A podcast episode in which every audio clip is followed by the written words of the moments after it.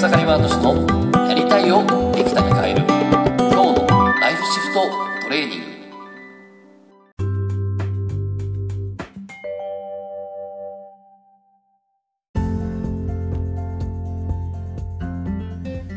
おかげさまでエクサヤマートシです。今日はですね使命は嫌なことの仮面をかぶってやってくる。っていう話をねしたいなと思います。で昨日ですけど、えーまたちょっとね、えークライアントさんとセッションしてましてでその方はですね、えちょっと、え後天的にですね足が動かなくなるっていうちょっとでもこれもね原因不明な病気なんですよね。で、まあ、車椅子を余儀なくされてしまったっていうねまあ30代の女の子なんですけどもでまあ今その人といろいろとね、え継続的にセッションをしてるんですけども、まあ、昨日はですね、えーちょうどこうなんかこう、まあ、今ね、えー結局その足を治そうとしてもえっ、と治らないと思ったんですね。というのは足が悪い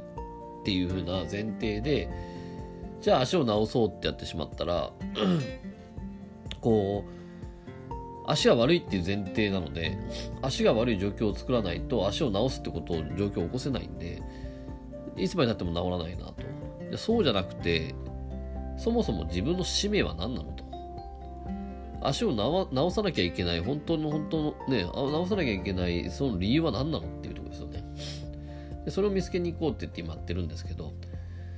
で昨日はですねその中でこう使命っていうのは嫌な仮面嫌なことの、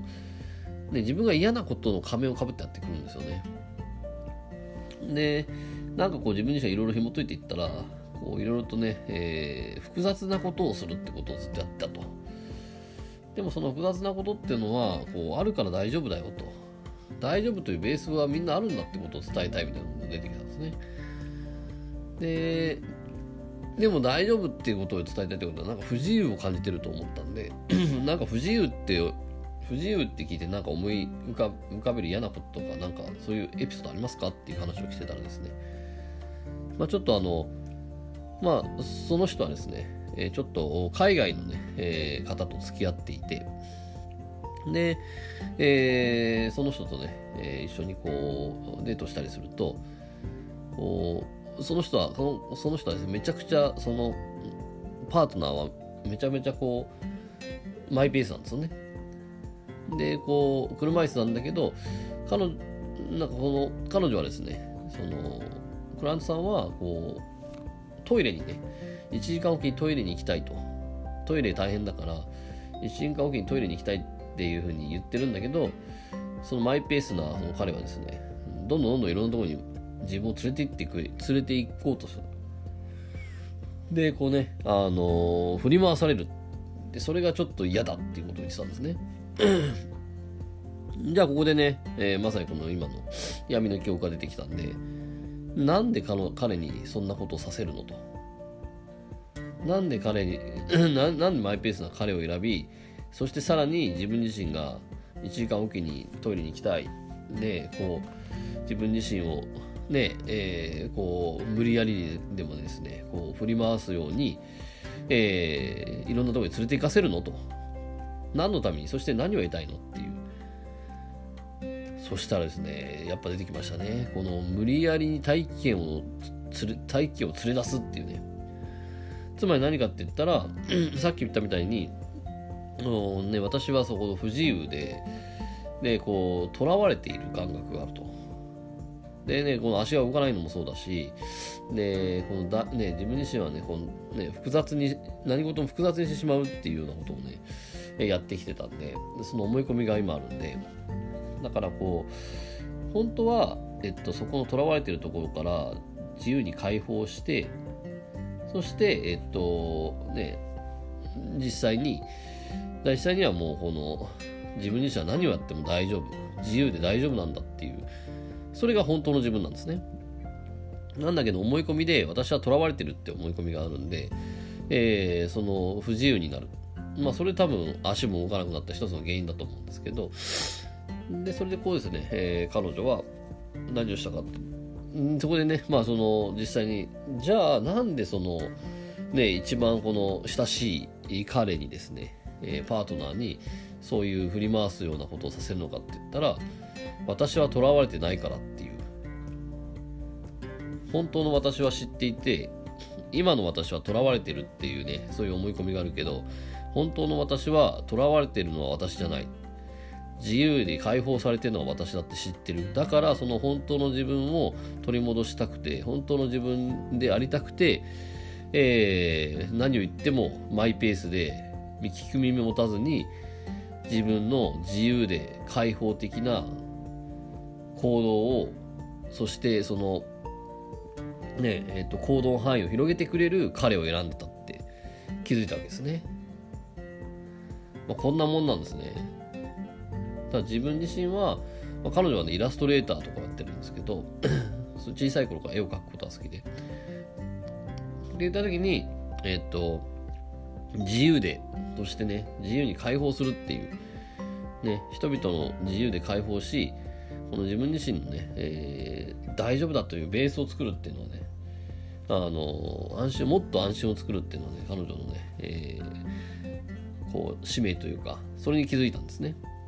そしたら昨日彼女はすごくどんどんどんどんこういろいろ話し始めてでいろいろ話してたんですけどそのつまりこうイラストレーターってただただその絵を描くっていう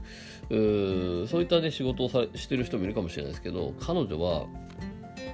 こうつまりこう彼女の仕事はイラストレーターの前に、ね、人々に自由あなたは自由で開放的で、えーね、あ必ずあなたに大丈夫というベースがあるんだってことを伝えるための伝える使命があるんですねそうした時に例えばじゃあチラシを作ってほしいって言ったらそのチラシを作ってほしい人ってやっぱりそのチラシを作って何か人に伝えたいものがあるからチラシを作りたいって思ってますよね。でそんな人に対して、えー、彼女が、えーね、こう言葉とイラストで、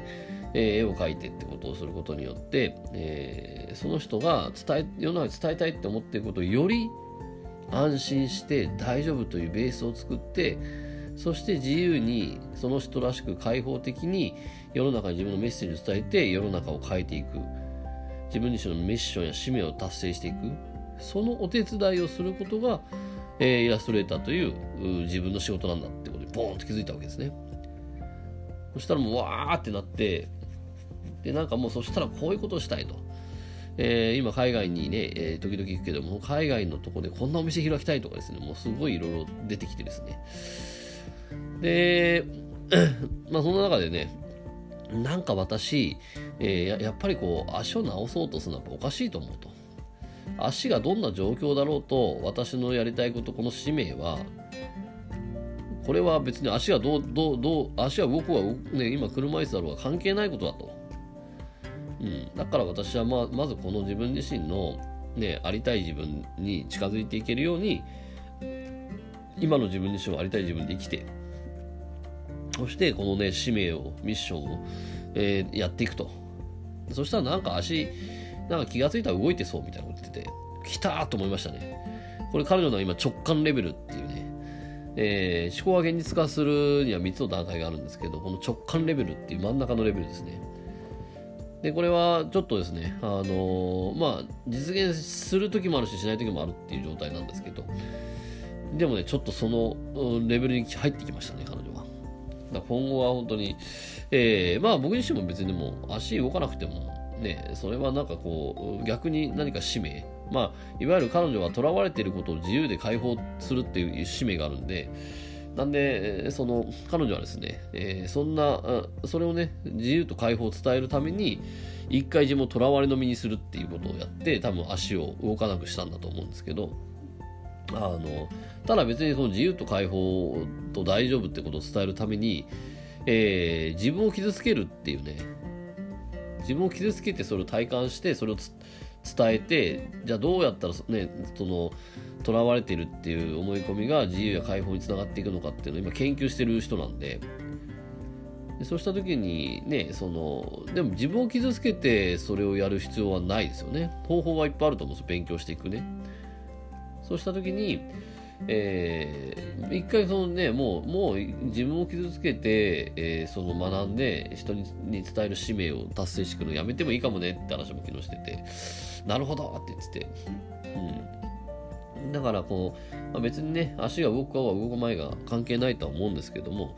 でもなんかやっぱそのね、彼女の中で少しですね、あなんか勝手にいつか動く気がするって感じで、今ちょっと少し思い込みがね、出てきたんでね、えー、今後は楽しみだなと思うんですけど、まあ、そんな感じでこう、まあ、いつも僕は闇の記憶と光の記憶って言ってた言ってるんですけど、まさにこのね、あの自分自身がなぜその嫌なことを起こしてるのか、その嫌なことには、その反対に光の記憶があるし、その光の記憶っていうのは使命なんですね。まあ、それをね、えー、ぜひですね、こう自分自身の中でね、気づいていかれると、すごくね、えー、人生がさらに豊かになってい、えー、くと思いますんで、病気やね、そういった足も、まだ全然結果は出てないかもしれないですけど、なんかすごく良くなってくるかなと、彼女も思うんでね、ぜひですね、自分自身で、えー、やってみてもらえたらなと思います。そういうことでね、本日も楽しんでいきましょう。ありがとうございました。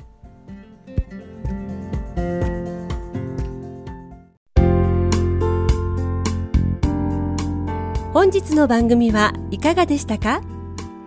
番組ではご意見ご感想をお待ちしております。ウェブ検索でひらがなで草刈正俊スペースポッドキャストと検索。一番上に出てくる草刈正俊ポッドキャストページにアクセス。